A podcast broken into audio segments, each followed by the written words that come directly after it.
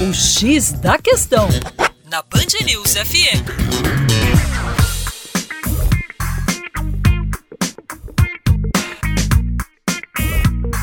Olá, ouvinte Band News, como vai? Tudo bem? Com você, o Juninho Lopes, do coletivo Terra Negra. E olha só, todos já sabem da existência de um grande problema no Brasil, que é o déficit habitacional. O nosso país tem pelo menos 7 milhões, isso mesmo, 7 milhões de famílias sem casa para morar. E tem também, segundo dados do IBGE de 2010, cerca de 6 milhões de imóveis desocupados. Portanto, a conta não fecha.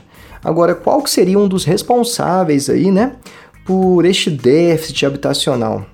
Segundo urbanistas, o processo de especulação imobiliária, ou seja, o aumento do preço dos imóveis nos últimos anos no nosso país, né, que foi resultado de um crescimento econômico que o Brasil vinha tendo, resultou nesse, ou melhor, contribuiu para este déficit. Agora, qual seria uma solução ou quais as prováveis soluções para este processo?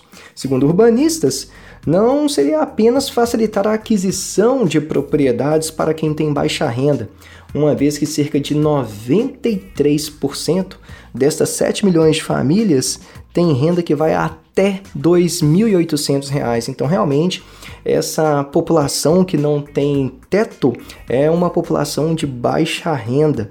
Não adiantaria, portanto, apenas facilitar a aquisição de imóveis, mas também seria necessário a busca por propriedades coletivas, moradias subsidiadas e também auxílio aluguel, que seria, claro, feito pela, pelo Estado. Né?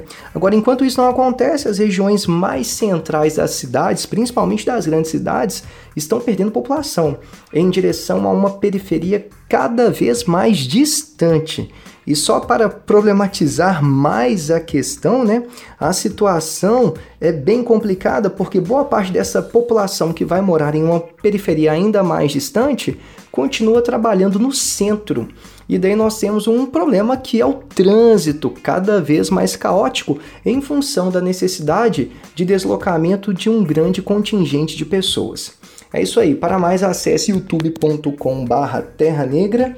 Um grande abraço e até logo!